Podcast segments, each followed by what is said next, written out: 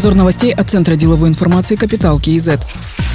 Терминал Каспийского трубопроводного консорциума в Новороссийске продолжает свою работу, несмотря на обследование части акватории, сообщили в Министерстве энергетики России. Отгрузки казахстанской нефти снижены незначительно. График сохраняется согласно заявкам грузоотправителя, отмечается в сообщении. Отгрузка продолжается в штатном режиме. Плановое дообследование в акватории выносных причальных устройств проводится с 15 июня и продлится до 5 июля. Ранее сообщалось, что работу завершат 25 июня.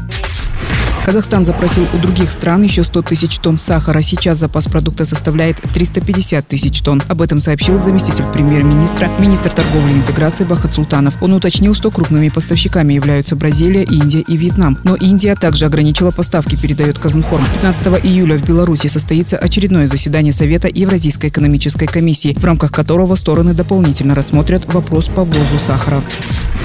Среду в результате торгов на казахстанской фондовой бирже рубль перешагнул психологически важную отметку в 8 тенге и составил 8 тенге 54 тиин за рубль. Тем не менее, аналитики, опрошенные агентством Интерфакс Казахстан, ожидают укрепления тенге к концу лета. Генеральный директор Дому Капитал Менеджмент Мурат Кастаев отмечает, что укрепление рубля к тенге продолжается вслед за укреплением рубля к доллару. В целом комментировать рубль и прогнозировать его курс практически невозможно и не имеет смысла, так как свободный валютный рынок в России отсутствует, говорит аналитик. Вместе с тем, по его прогнозам, до конца лета рубль опустится опустится до 6 тенге. Ведущий аналитик Ассоциации финансистов Казахстана Рамазан Досов отмечает, что с начала года валютная пара рубль-тенге выросла на 44,3%, что связано с сильным укреплением рубля к доллару из-за рыночного дисбаланса спроса и предложения.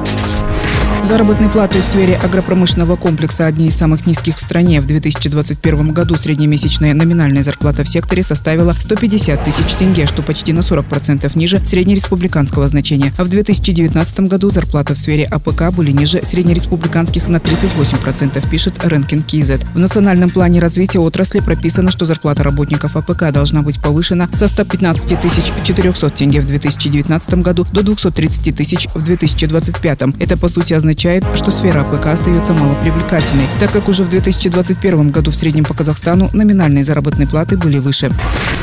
Казахстан и США будут сотрудничать в сфере добычи редкоземельных металлов. Этот вопрос обсудили на первом заседании совместной рабочей группы по торгово-экономическому сотрудничеству. Казахстан имеет хорошие возможности для того, чтобы стать важным игроком на рынке. Для встраивания Казахстана в глобальный рынок страна заинтересована в экспорте готовой продукции и доступе к американским технологиям, сказал вице-министр торговли и интеграции Кайрат Туребаев. Отмечается, что в Казахстане утверждена дорожная карта по расширению ресурсной базы и организации производства редких и редкоземельных металлов. Другие новости об экономике, финансах и бизнес-истории казахстанцев читайте на Капитал Киезет.